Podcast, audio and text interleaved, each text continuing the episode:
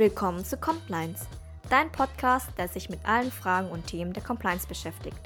Hier erfährst du nicht nur Grundlagen oder Wissen zu speziellen compliance-relevanten Fragestellungen, sondern vor allem konkrete Tipps für deine Praxis. Viel Spaß mit Rebecca und Marvin. Hallo, schön, dass du wieder zuhörst und herzlich willkommen zurück von der Sommerpause. Ich bin heute alleine. Wir machen heute kein Interview, sondern wir haben uns das Feedback angeschaut, das in den letzten Monaten zu unserem Podcast gekommen ist.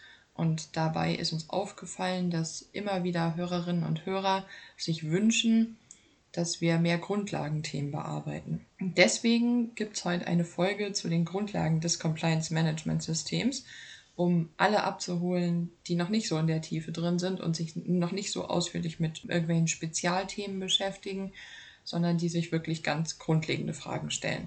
Wir hoffen also, dass wir damit dem Feedback nachkommen können und dass wir ja allen helfen können, die sich vielleicht neu mit dem Thema beschäftigen. Ja, damit möchte ich auch gleich ganz vorne einsteigen, nämlich mit dem Begriff Compliance. Der Begriff Compliance ist, wie ich denke, jedem bewusst ist, ein englischer Begriff und äh, leitet sich ab vom englischen Verb to comply, also etwas einhalten oder sich an etwas halten. Und ähm, das ist im Grundsatz auch das, worum es bei der Compliance geht. Also Compliance bedeutet erstmal die Einhaltung von Regeln oder von Vorgaben. Und ähm, das können im Unternehmen eben entweder ja gesetzliche Vorgaben sein, die äh, von externen Stellen vorgegeben werden, also lokale Gesetze, internationale Vorgaben. Es können aber eben auch interne Regeln sein, wie zum Beispiel interne Richtlinien, Prozesse oder ähnliches, die eingehalten werden müssen. Und natürlich auch ethische Grundsätze können dazu zählen, wenn man sich nicht nur die Legal Compliance anguckt, sondern den Begriff der Compliance eben weit versteht. Ja, und das ist eigentlich das, womit äh, Compliance-Abteilungen in Unternehmen sich beschäftigen.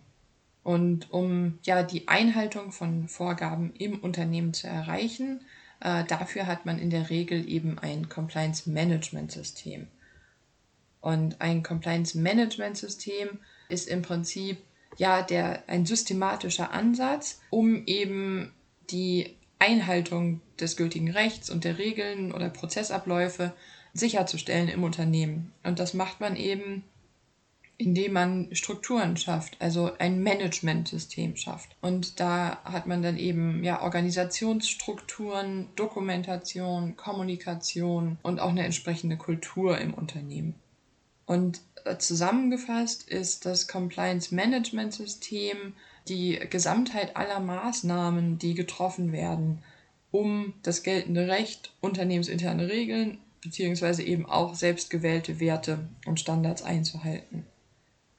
Und das Ziel dieser Maßnahmen oder das Ziel des Compliance Management Systems ist es eben, äh, identifizierte Risiken zu vermeiden oder zu verhindern, die sich eben negativ auf das Unternehmen auswirken könnten. Sei es eben reputativ, also auf das Ansehen des Unternehmens negativ auswirken könnten, ähm, oder monetär, das heißt eben äh, Vermögens äh, Nachteile für das Unternehmen bedeuten könnten. So, jetzt haben wir geklärt, was eigentlich ein Compliance Management System ist. Und jetzt ist die Frage, wie könnte das denn aussehen oder was brauche ich denn auf jeden Fall? Ich möchte mich ähm, dafür gerne am IDWPS 980 heute orientieren.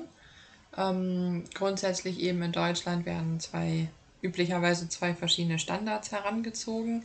Entweder eine ISO-Norm, die bisher 19600 oder jetzt 37301, weil die zertifizierbar ist, oder eben der IDW PS 980.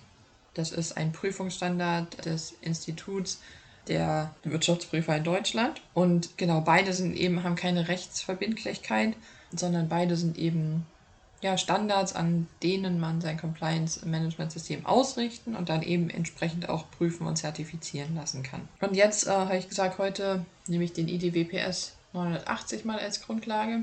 Und der geht eben davon aus, dass ein Compliance Management System aus sieben Elementen besteht. Das erste Element, und äh, man spricht häufig auch vom Kern des Compliance Management Systems, ist die Compliance Kultur. Und ja, man kann sich das vorstellen, die Kultur ist die Grundlage des Compliance Management Systems, die, der Ausgangspunkt sozusagen. Ja, man kann sich die Compliance-Kultur im Unternehmen im Prinzip vorstellen wie den Anker eines Segelboots. Und zwar kann der, der Compliance Officer, der kann äh, mit Hilfe von Maßnahmen oder dem Programm, kann er eben das Segelboot auf dem Wasser verschieben. Aber wenn eben nicht auch der Anker, die Compliance-Kultur sich mitbewegt, dann wird das Segelboot früher oder später immer wieder an seinen ursprünglichen Standort zurückgezogen. Und so ist es halt auch mit der Compliance-Kultur. Genau, und da ist es eben ganz entscheidend für die Compliance-Kultur, wie die Grundeinstellungen und Verhaltensweisen des Managements sind. Also eben der sogenannte Tone at the top oder from the top eben das, das Verhalten der gesetzlichen Vertreter, das eben die entsprechenden Unternehmenswerte vermittelt. Das ist das, ist das Thema der Compliance-Kultur. Da gibt es natürlich noch weitere Elemente, wie eben zum Beispiel den ähm, Tone from the Middle, also das Verhalten aller Führungskräfte. Da könnt ihr auch gerne mal in die Folge reinhören zum Thema Compliance-Kultur und Change Management die wir mal aufgenommen haben. So, also das ist das erste Element, der Kern. Man braucht immer eine entsprechende Kultur im Unternehmen, um ja fruchtbaren Boden zu haben, um dann mit seinem Compliance Management System weiter darauf aufbauen zu können. Das zweite Element, das sind die Ziele, die Ziele des Compliance Management Systems oder der Compliance im Unternehmen. Wichtig ist, dass die ähm, Compliance-Ziele immer auf den Unternehmenszielen aufbauen, ähm, dass die äh, zusammenpassen und aufeinander abgestimmt sind. Und ähm, unter dem Begriff der Compliance-Ziele hm, versteht man auch, dass man im Unternehmen definieren muss, für welche Rechts- oder Themenbereiche ist das Compliance-Management-System denn zuständig.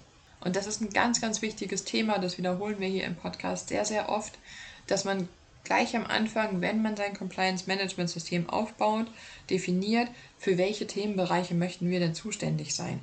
Also ganz klassisch wäre das zum Beispiel die Themenbereiche Korruption und Kartellrecht. Heutzutage sind Compliance-Abteilungen aber häufig für viele andere Themen auch noch zuständig. Also sei es jetzt aktuell für das Thema Lieferketten-Compliance, ähm, gerade auch sehr aktuell das Thema Export und Zoll oder beispielsweise der Datenschutz. Also da gibt es sehr viele verschiedene ähm, Themenbereiche, für die das Compliance-Management-System zuständig sein kann. Und das ist eben unter dem Begriff der Compliance-Ziele zu definieren. Ja, dann kommen wir eigentlich zum Kern des Compliance-Management-Systems, ähm, nämlich zum Thema Compliance-Risiko oder Risiken. Und zwar ist es so, dass ein Compliance-Management-System, wie ich am Anfang ja gesagt habe, dazu dient, dass man ähm, durch bestimmte Maßnahmen oder durch ein bestimmtes Programm bestehende Compliance-Risiken im Unternehmen senkt. Deswegen ist der Kern eines Compliance-Management-Systems immer, dass man die Compliance-Risiken, die man im Unternehmen hat, identifiziert und dann eben im weiteren Verlauf eben entsprechende Maßnahmen daraus ableitet, um diese Risiken zu senken. Das heißt, wenn man eben jetzt anfängt mit dem Compliance Management System und im ersten Schritt definiert hat, für welche Themenbereiche sind wir eigentlich zuständig, zum Beispiel Korruption und Kartellrecht, dann muss sich im zweiten Schritt eben eine Risikoanalyse anschließen. Das heißt, dass man sich im Unternehmen eben damit beschäftigt, welche Risiken haben wir denn ähm, in diesen Themenbereichen, um dann eben im weiteren Verlauf entscheiden zu können, welche Maßnahmen brauche ich denn, um diese bestehenden Risiken zu senken. Und das muss man immer machen, denn Compliance ist immer eine risikobasierte Tätigkeit. Das heißt, ich muss mir immer erstmal bewusst sein, was sind meine Risiken und dann eben passende Maßnahmen ergreifen zu können. Das heißt, ganz, ganz wichtiges Element, gibt es auch eigene, eine eigene Podcast-Folge zu zum Thema Compliance-Risikomanagement. Wenn ihr euch gerade damit beschäftigt, dann hört euch das gerne an. Ja, dann im Prinzip parallel oder vorneweg oder danach, wie man möchte, ähm, muss man eine entsprechende Compliance-Organisation aufbauen. Das heißt einmal eine Aufbauorganisation, das heißt Zuständigkeiten definieren, FTEs, also ja, Ressourcen äh, zur Verfügung stellen und dann eben auch ja, definieren, was beinhalten denn die Rollen, was sind die Aufgaben, äh, was sind die Verantwortung, Verantwortlichkeiten, die man im Unternehmen hat und auch wo sind die Grenzen. Ganz wichtig natürlich auch. Und dann eben auch eine entsprechende Ablauforganisation, also entsprechende Prozesse im Unternehmen auch definieren. Ja, und dann kommen wir zum fünften Element, nämlich zum Programm. Und da kommt dann das, was ich eben beim Risiko gesagt habe, nämlich dass man ja basierend auf den Risiken, die man ermittelt hat, dann entscheidet, welche Maßnahmen im Unternehmen implementiert, um diese Risiken zu senken. Das ist eben das, was man als Compliance-Programm bezeichnet. Also, dass man eben beispielsweise sagt, man führt Richtlinien ein, man führt Prozesse ein, man führt Kontrollen ein. Also beispielsweise ähm, Vier-Augen-Prinzipien oder Funktionstrennung, genau, alle möglichen in Betracht kommenden Maßnahmen. Das äh, unterfällt dem Themenbereich Programm. Und hier ist natürlich ganz wichtig, eine entsprechende Dokumentation zu haben. Das am besten auch gleich von vorne weg beachten, dass man da später dann keine Lücken feststellt. Ja, dann haben wir als sechstes Element das Thema Compliance-Kommunikation. Und ja, die Kommunikation ist auch eins, möchte ich sagen, der wichtigsten Elemente des Compliance-Management-Systems, weil hier geht es eben ja um Information und Trainings. Und das ist eben das, was die Mitarbeiterinnen und Mitarbeiter im Unternehmen am direktesten mitbekommen.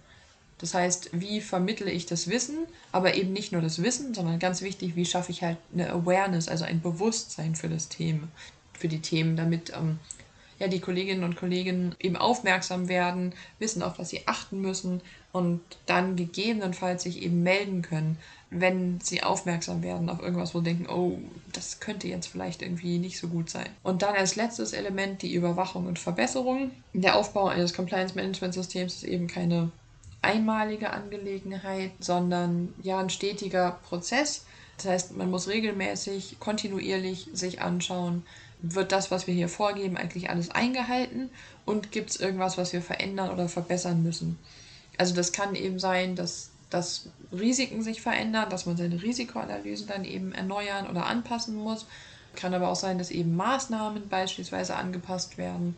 Wenn man zum Beispiel feststellt, es gibt immer wieder Meldungen von Compliance-Verstößen in einem bestimmten Bereich oder in einem bestimmten Prozess, dass man dann erkennt, oh, wir müssen hier noch eine weitere Maßnahme ergreifen oder wir müssen hier zusätzliche Trainings anbieten oder so. Genau, das ist eben das, das siebte Element und schließt dann sozusagen den Kreislauf des Managementsystems ab. Waren jetzt mal die Grundlagen des Compliance Management Systems anhand des IDWPS erklärt. Ähm, natürlich äh, kann man sein Compliance Management System auch an der ISO-Norm oder an ganz anderen Standards noch aufbauen.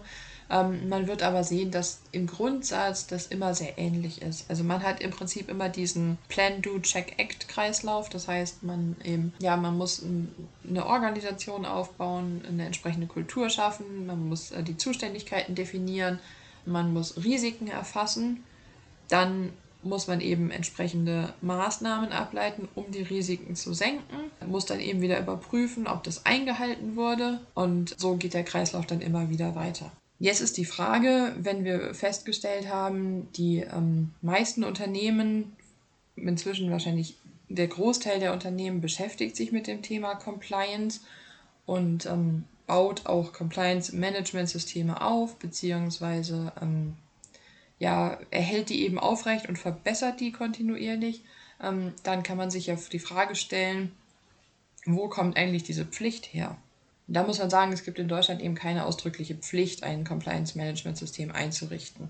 Es gibt nur für ähm, ganz bestimmte Anwendungsbereiche, also zum Beispiel für Versicherungsunternehmen oder für Wertpapierdienstleistungsunternehmen, äh, spezialgesetzliche Pflichten. Aber ansonsten gibt es eben keine ausdrückliche gesetzliche Pflicht, in der drin stehen würde, eben nach dem Motto, äh, jedes Unternehmen ist verpflichtet, ein Compliance-Management-System einzurichten. Und dann kann man sich eben die Frage stellen, okay, warum machen Unternehmen das dann eigentlich trotzdem? Wo kommt das eigentlich her?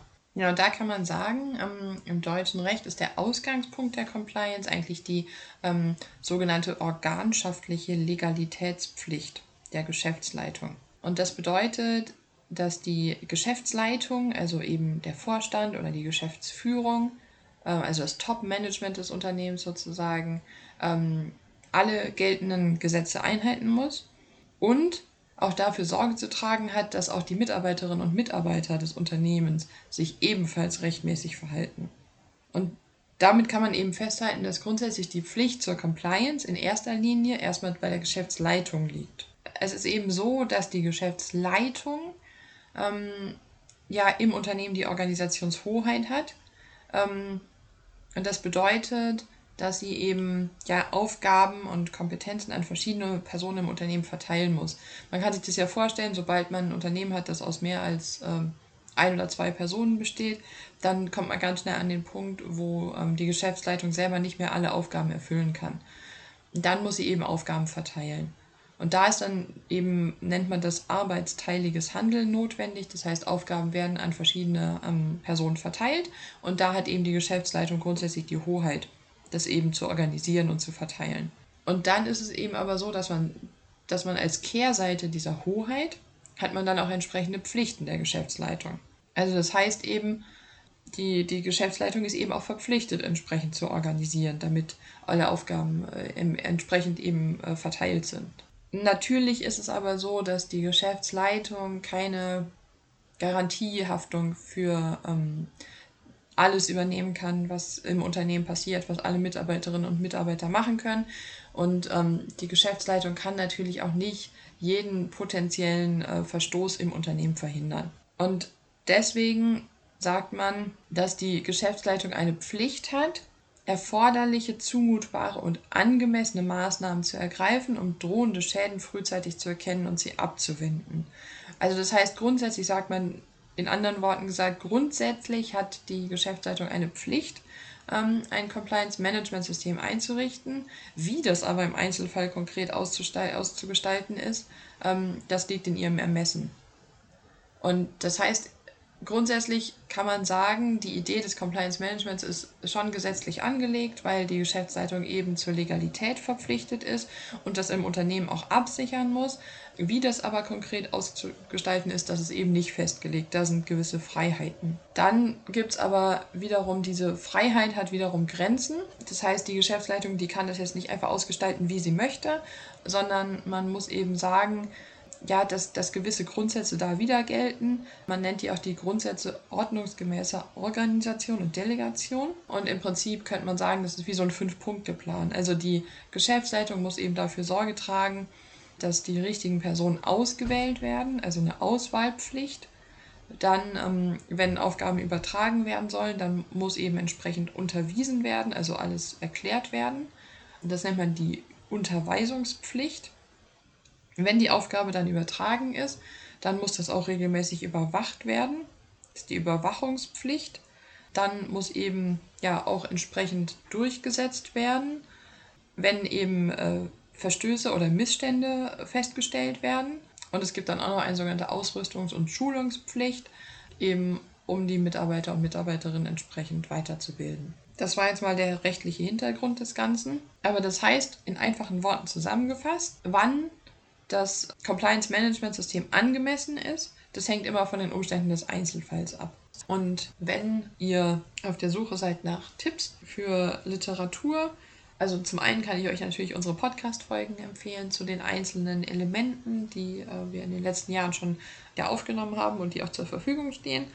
Grundsätzlich ansonsten, wenn ihr euch mit dem Thema befassen möchtet, werdet ihr feststellen, dass es eine große, große Bandbreite an verschiedener Literatur gibt. Wir haben auch schon mal eine Folge aufgenommen zum Thema Büchertipps. Da findet ihr dann jetzt eben konkrete Vorschläge für äh, ja, Bücher, in die ihr euch einlesen könnt. Ich kann auch schon mal an der Stelle erwähnen, dass wir gerade dabei sind, Online-Kurse aufzunehmen und vorzubereiten. Und wir planen da eben auch eine Reihe oder einen Online-Kurs mit mehreren Modulen zum Thema Compliance-Risikomanagement, um da eben ganz konkrete Hilfestellung leisten zu können. Ja, und damit danke ich euch fürs Zuhören oder danke ich dir fürs Zuhören. Wenn du einen Themenwunsch hast oder ein Thema, über das du dich gerne mit uns austauschen würdest, dann kannst du dich sehr gerne immer bei uns melden. Ansonsten freuen wir uns sehr, wenn du uns bei LinkedIn folgst und auch wenn du bei ähm, Spotify oder iTunes oder wo auch immer du den Podcast hörst, den Podcast abonnierst und auch gerne, sehr gerne eine 5-Sterne-Bewertung äh, da lässt. Denn das hilft uns immer sichtbarer zu werden mit dem Podcast. Dann vielen Dank und bis zum nächsten Mal. Tschüss.